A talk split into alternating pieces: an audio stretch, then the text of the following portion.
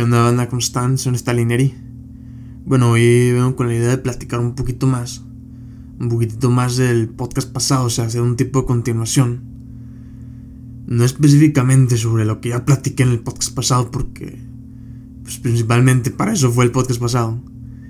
Pero este vengo a, a añadir un poquito de información. O a ponerle más de información a todo ese tema. Hoy vengo, bueno, el podcast pasado, para los que no lo para los que no lo escucharon, pues fue sobre un poquito de la depresión y sobre ese sentimiento de suicidio por el que hemos pasado la mayoría en algún instante, sea mucho, sea poco, pero pues por lo menos yo he sentido en un lapso de tiempo muy pequeño, gracias a Dios, ese, ese sentimiento, pero me hizo empatizar un poquito más o mucho más con todas estas personas que es muy prolongado ese sentimiento en sí, o, eh, o, esa depresión constante o ese sentimiento o esa emoción, ese pensamiento es constante en su vida. Y principalmente pues eso fue, eso fue lo que me trae para platicarles este tema hoy. Y pues a añadir más a, pues, ese tema. Yo ya sé que ya les platiqué unos principales factores por el que creo yo que, que pues esto ocurre, pero hoy vengo a ahondar más en ese mismo tema. Y pues bueno, quiero comenzar.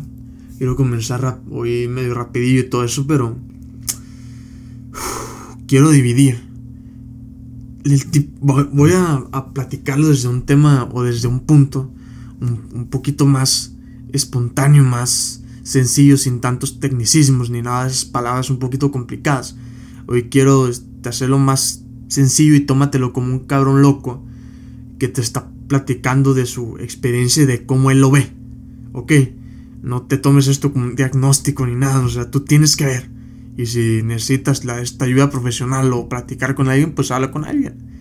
Si, y si te sirve esto, pues mira, de maravilla para mí. Entonces, quiero empezar a dividir un poquito más, o quiero dividir la depresión en dos, para hacerla más, más sencilla.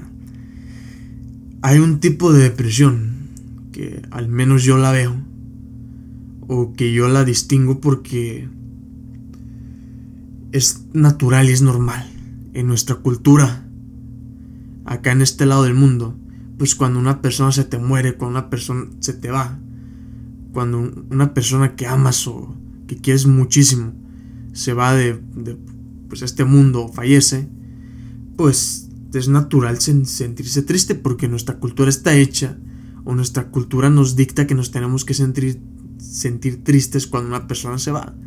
Y es normal. Ahora, si nos vamos a África o a algunas tribus muy específicas, pues la verdad es que la muerte no es nada malo, es, al contrario, es un, un, paso más cerca de estar con el Creador. Y la verdad es que hoy comparto yo esa, esa ideología. Aunque tengo mis con mis ratos de desliz donde se me olvida. Pero la verdad es que mi yo consciente, mi yo que está ahorita muy consciente de todas las cosas, pues la ve de pues, esa manera. ¿Y a qué, a qué voy con todo esto? A que este tipo de, de depresión es natural para nosotros, los de este lado del mundo. Es natural porque cuando una persona se nos va o cuando pasa algo muy cool en nuestra vida, a lo mejor como que nuestros papás se, se pues, divorciaron o te divorciaste de tu pareja. O sea, hay veces que ese tipo de depresiones o de sentimientos de tristeza pues es normal. Es normal que lo sintamos y es normal que tengamos lapsos muy pequeños de depresión o lapsos de tiempo de pues, depresión y eso no tiene nada de malo tampoco. ¿A qué quiero ir con todo esto? A que es completamente normal. A eso quiero ir. Entonces, este voy a catalogarlo como una depresión natural, que es normal, porque pasaron situaciones en nuestra vida pues que son grandes y no hay problema. Ahora quiero hacer un paréntesis aquí y explicar que hay veces que este tipo de depresiones o de, o de situaciones se prolongan más que el tiempo que debieran. Y no es crítica, sino es modo de aprendizaje hasta para mí. Hay que ver.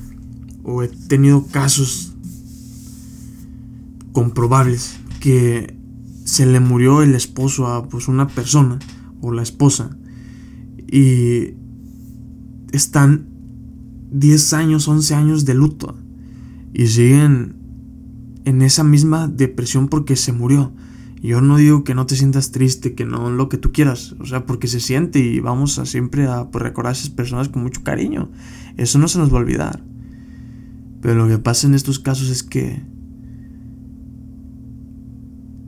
nos tardamos demasiado tiempo en, ese duelo.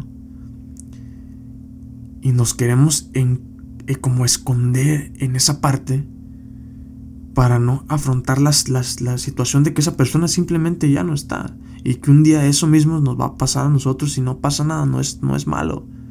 Y puede ser que yo lo diga así de sencillo, pero ya lo tuve que experimentar.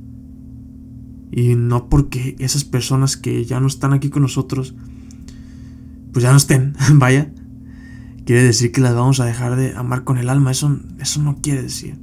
Yo las amo aunque no estén aquí. Y no hay problema. Lo que quiero decir es que nos tenemos que dar un lapso para sentir. Y esto se lo agradezco a Jerry Sánchez, un maestro, o una persona que me ha apoyado muchísimo. Y es que el darnos un tiempo para el duelo, para sentir, para quejarnos, para ser víctima, pero un lapso de, de tiempo estricto, nos hace cambiar el chip y ponernos las pilas a la vida. ¿Por qué? Por ejemplo, si te cortaste con tu novio, con tu novia, pues obviamente que se siente feo, si la querías mucho, si lo querías mucho, pues es normal. Es normal que te sientas triste un rato, o sea, no tiene nada de malo, la verdad. Pero si ese, ese lapso de tiempo, esto o sea, te, te pones como plazo, voy a sentirme mal y víctima, lo que tú quieras, por ejemplo, una semana. Eso lo tienes que valorar tú cuánto, cuánto, cuánto sea el tiempo. Pero vamos a poner este ejemplo, pues una semana. Me doy una semana para sentir y ser víctima y echarme a la mierda. Y sentir y, sentir y sentir. Después de esa semana, me pongo las pilas y salgo adelante. ¿Por qué son importantes estos lapsos de tiempo? Porque si no nos quedamos en la trampa del victimismo. Es necesario que saquemos todo lo que tenemos, como ya lo dije en el podcast pasado pero también es necesario que nos paremos y que nos pongamos las, las pilas. Entonces, por, por eso es un plazo. O sea, me, voy a dar una, una semana para sentir para lo que tú quieras. Y después de esa semana ya no hay más queja. Ya no existe más víctima. Ok. Cierro este paréntesis. es de la primera parte. O sea, eso es lo que yo intuyo. Lo que yo digo como un tipo de depresión es normal cuando nos pasan cosas que nosotros o en nuestro cerebro se consideran malas o en nuestro sentir cultural o como sea. Se consideran como que nos pasaron cosas malas, que no quiero caer como en ese juego para este caso, pero para este caso como explicativo que tengo que usar unas palabras para entendernos como en este mundo. Pero bueno, X. Entonces, el segundo caso o el segundo tipo de depresión es una muy egoísta. Que la otra también es muy egoísta, pero no quiero estar como hoy en super detalles. Hoy quiero más o menos dar una idea en, general y ya después me, me, meteré con detalles y todo eso. Entonces el segundo tipo de esto es una depresión muy egoísta. Este tipo de depresión, por ejemplo, tú estás de puta madre, estás súper feliz y te creas una historia de que esa persona que tienes de pareja te tiene que mandar un mensaje todos los días a las 9 de la noche. Por X o Y razón, ese día no te lo envió y te lo, te lo mandó hasta las 10 de la noche y tú ya estás todo enojado, todo, toda enojada, toda, toda sentida, todo lo que tú quieras. Y la verdad es que no tendrías por qué. Y mira, puede ser que este ejemplo sea muy tonto, muy, o muy banal o muy lo que, lo que tú quieras. Pero dime cuántas veces no te has molestado, no te has enojado por cosas que los demás hacen o, o, no hacen. Y dime si esto no es egoísta.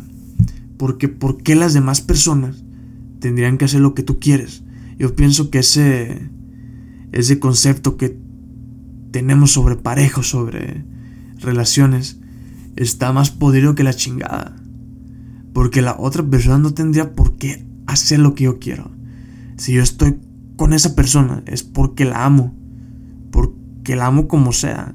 Y si no me gusta algo y si no me parece algo, no la voy a chantajear para que haga lo que yo quiera. Con echarle culpa. Ese es un punto fuerte. Y fíjense bien lo que estoy diciendo.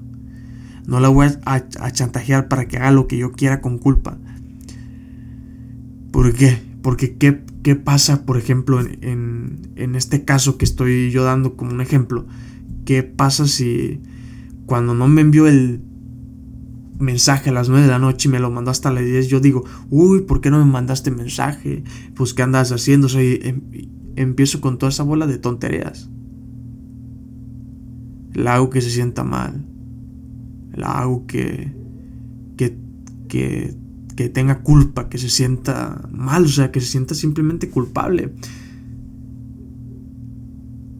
Y miren, esto hay que tratarlo porque es muy sencillo. Veo que pocas personas están platicando sobre, sobre todas estas cosas. Y yo trato de platicarlo de una forma simple, porque esa es la forma en la que yo he aprendido. Y ya después nos meteremos en casos más profundos o en cosas más complicadas y lo que tú quieras. Que al final se terminan viendo esos grandes, esos grandes aprendizajes en pequeños detalles como este que le estoy platicando. Yo, ninguna persona tendría que hacer nada de lo que yo quiero. Entonces, si tú esperas que tu pareja haga ciertas cosas por ti, entonces no la amas, entonces es un intercambio, así como les comenté en el, podcast pasado. Es un intercambio de valores, o sea, yo te doy este dinero o yo te invito a pues esta cena a, a cambio de, de que tú cojas hoy conmigo. O yo te llevo estas rosas o yo te o yo te compro esta casa, este carro a cambio de, que tú cojas conmigo. Y miren, hay personas que les que les encanta este tipo de intercambios y pues a mí se me hace bien, o sea, siempre y cuando sepas bien qué pedo. Porque si piensas que eso es amor, pues la verdad es que no. Si piensas que si estás esperando que una persona te ame de, de verdad de esa manera, pues la verdad es que no. Yo soy esa idea de que el amor, entre menos cosas le pongamos, es mejor. Porque hay muchos conceptos y esto lo, lo, escuché hace años con este pelón, se llama Diego Dreyfus, que le ponemos muchas palabras al amor. Hay amor de amigos, amor incondicional, amor de pareja, amor prohibido, amor... Amor prohibido. hay muchos tipos de, de, estos amores, o eso creemos. Y para mí no existen muchos tipos de amores, solo existe el amor. Y el amor no, no lleva otra palabra ahí, a un lado, es solo amor. Hay veces que le queremos poner amor incondicional. Yo pienso que al concepto que yo tengo de lo que es el amor, la conjunción de palabras que más se le acerca es el amor incondicional. Porque a esa no le pones nada más. No le pones este pero, esto, lo otro. Tú amas a, pues esa persona a pesar de lo que sea. Y si no te parece lo que esa persona es o lo que esa persona hace, tampoco pasa nada. La puedes dejar ahí donde está y seguir tú con tu camino y dejar a esa persona que siga por su camino. Y no pasa nada tampoco. Aquí voy con todo esto. Que muchas de las depresiones que yo considero que son muy egoístas, pues se originan por una mala concepción de lo que entendemos por amor. Entendemos por este amor a que una pareja haga lo que nosotros esperamos que haga. Y si esa persona no hace lo que esperamos, nos ponemos tristes, nos ponemos deprimidos. Si mi novio no me trae rosas, me pongo triste porque no me ama. Si mi, si mi novio no me está hablando cada cinco putos minutos, me pongo triste porque no me quiere. Hay que pensar bien, hay que pensar bien qué queremos de la vida, qué pareja quiero, o sea. Y si no quieres, también está bien. Pero este, este otro tipo de depresión es algo muy curioso. Es, somos unas criaturas muy, muy interesantes y muy complicadas y muy simples al mismo tiempo. Porque las respuestas son tan sencillas y los procesos no los complicamos tanto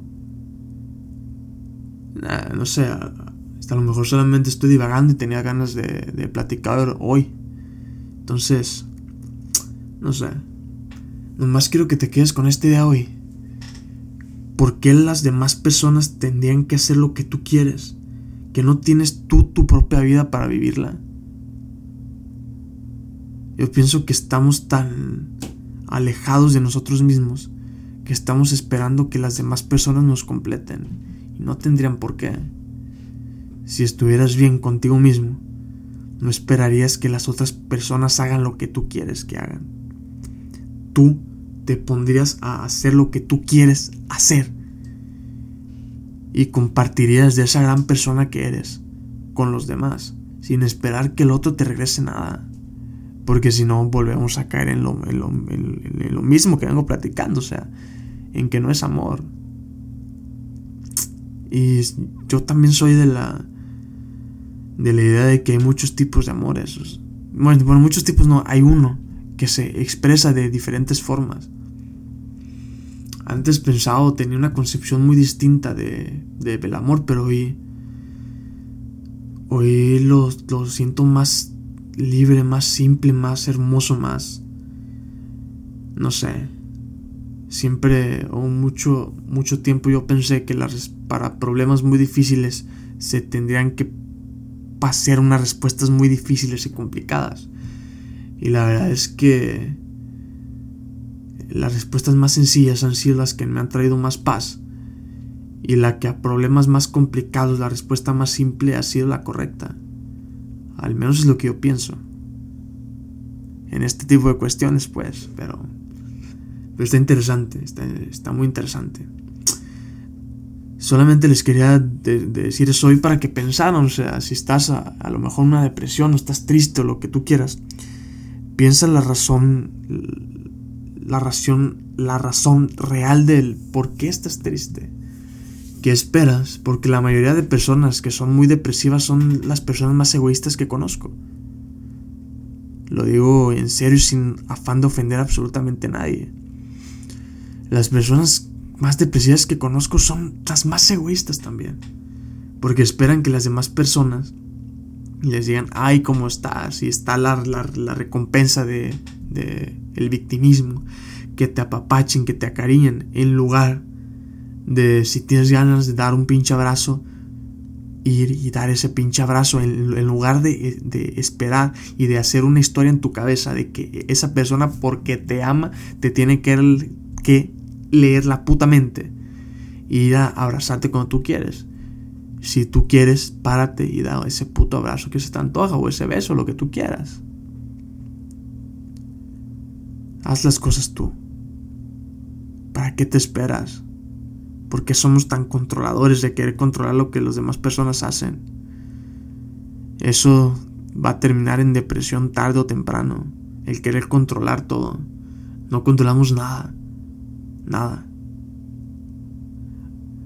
Y se me hacía muy tonta esta, esta frase, muy católico, muy lo que tú quieras, pero si la piensas a fondo, te das cuenta que tiene mucha verdad. O sea, tú pones y Dios dispone, o lo que tú quieras, o sea, tú pones y la madre tierra o el universo va a ser que tú te vayas por el camino que tienes que ir, o por el mejor para ti, o sea, eh, muchas cosas, muchas cosas muy curiosas. No quiero meterme a temas, a temas muy profundos o muy de ese, de ese tipo porque no quiero confundir. Ya después les platicaré sobre esos temas, pero hoy, hoy no. Bueno, entonces creo que ya es todo pensé que este, este podcast iba a ser más cortito, a lo mejor le calculaba unos 10 minutos y ya voy para, para los 20, pero no pasa nada. Bueno, pues me, despido, soy, soy Neftal Neri. Espero que estén bien y bueno, pues nada, es todo. Bye.